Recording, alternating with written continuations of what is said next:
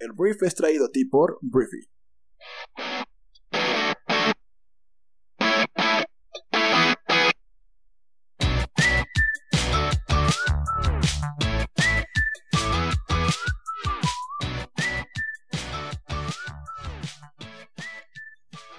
Hola, muy buenos días, bienvenidos a esto que es el Brief.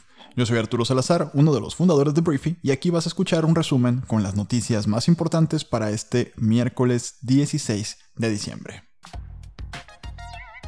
Empecemos hablando de la reacción que tuvieron diferentes líderes del mundo a que el Colegio Electoral de Estados Unidos ya oficializó la victoria de Joe Biden, el presidente electo del país del norte. Y a partir de ahí, el presidente de México, Andrés Manuel López Obrador, también el presidente de Rusia, Vladimir Putin, el presidente de Brasil, Jair Bolsonaro, ya aceptaron, o más bien ya felicitaron por su victoria al presidente electo, Joe Biden. Entonces, en el caso de México, el presidente Andrés Manuel felicitó mediante una carta al presidente electo de Estados Unidos, em, el mandatario quien tiene una estrecha relación con el presidente actual, el más naranja del mundo, Donald Trump, Donaldo, se contaba entre los pocos dirigentes del mundo con los que te acabo de decir que todavía no habían felicitado a Biden. Y el argumento que tenían todos era exactamente el mismo que tenía que ser ratificado por el colegio electoral, lo que ocurrió el lunes. Entonces Andrés Manuel dijo que espera poder dialogar pronto con Joe Biden sobre asuntos de agenda bilateral, en especial la migración. Hablemos de la Cámara de Diputados de México, porque ayer sucedió algo que seguramente le va a provocar a México fricciones con Estados Unidos ahora que entre Joe Biden al poder. Lo que pasó fue que la Cámara aprobó la reforma de la Ley de Seguridad Nacional que regula las actividades de los agentes extranjeros en el país, de agencias como la DEA, que es la Agencia Antidrogas de Estados Unidos, la CIA, que es la Agencia de Inteligencia, el FBI, y bueno, con 329 votos a favor, 98 en contra y 40 abstenciones, los diputados ratificaron la reforma aprobada la semana pasada por el Senado y la cual fue enviada al Ejecutivo para su promulgación y entrada en vigor. Andrés Manuel eh, pidió esta reforma y exigió que fuera aprobada antes de que se terminara el año y se logró. Esta iniciativa obliga a los agentes de otros países que solo servirán de enlace a compartir su información con las autoridades mexicanas.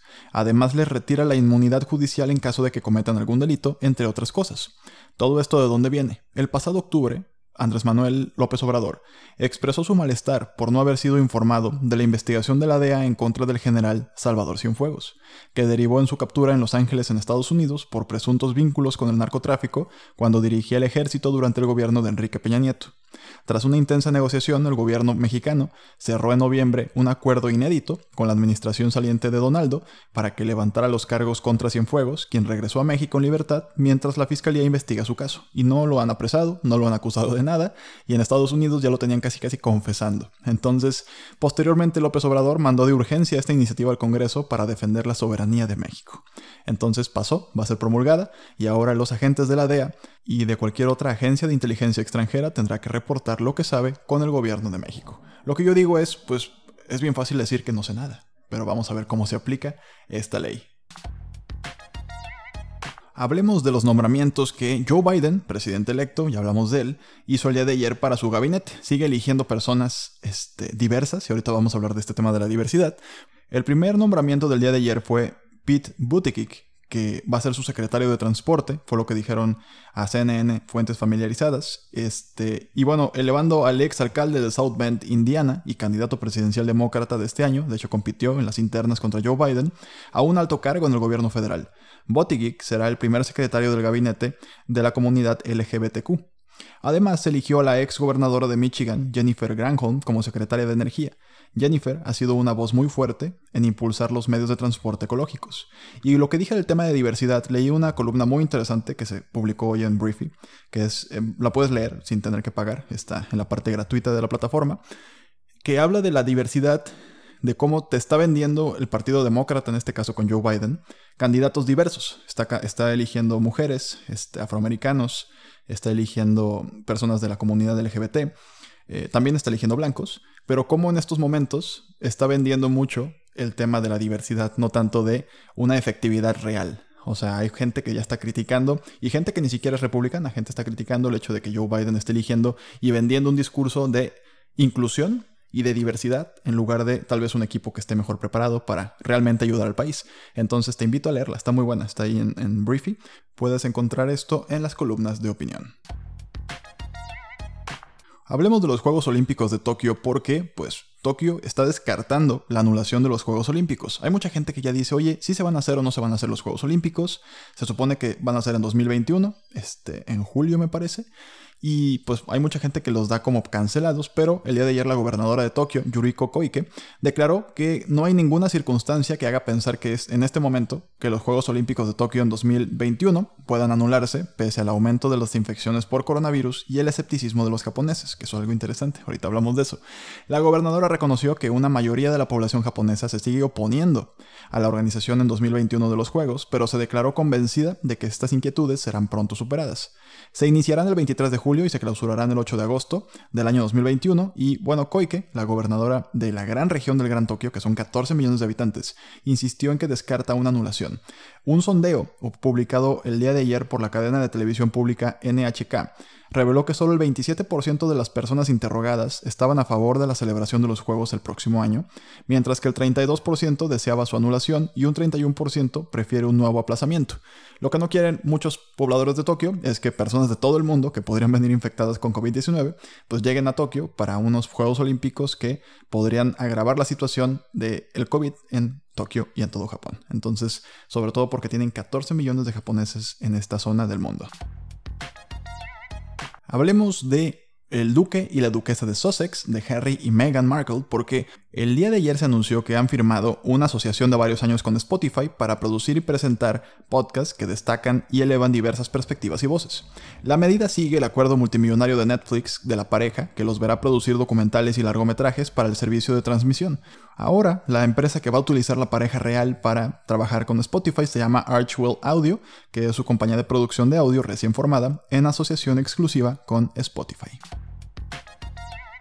Hablemos de vacunas porque la vacuna de Moderna, el laboratorio Moderna, fue validada el día de ayer por la Administración de Alimentos y Medicamentos, la FDA, como segura y con un 94% de efectividad, lo que significa que podría convertirse en la segunda vacuna en contra del COVID permitida en los Estados Unidos. Va a ser el día de mañana cuando ya se van a reunir formalmente para aprobar o no aprobar esta vacuna en un formato de emergencia, lo cual son buenas noticias porque va a haber otra empresa inundando un país con vacunas, lo cual acelera la distribución de la vacuna en contra del COVID en los Estados Unidos y generalmente cuando la FDA aprueba una vacuna, México y muchos otros países la aprueban más rápido. Entonces, pues si es el caso, en México no deberíamos tardar en tener también dosis de Moderna. Hablemos de las redes sociales, de las plataformas de redes sociales, porque se van a enfrentar en Reino Unido y se dice que ya en estos días también en el resto de Europa a nuevas reglas sobre el contenido dañino en estas plataformas. Te platico del Reino Unido. El gobierno ha publicado nuevas propuestas para obligar a las empresas de tecnología a regular de manera proactiva el contenido ilegal y dañino en sus sitios. A las empresas que no cumplan se les cobrarán 24 millones de dólares o el 10% de sus ingresos globales, dependiendo de cuál sea mayor.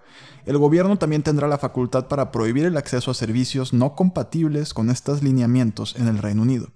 Incluso los sitios que alojan contenido generado por usuarios como Facebook, Twitter y Reddit deberán eliminar o limitar las publicaciones ilegales y dañinas, lo cual es algo que creo que en todo el mundo debería pasar.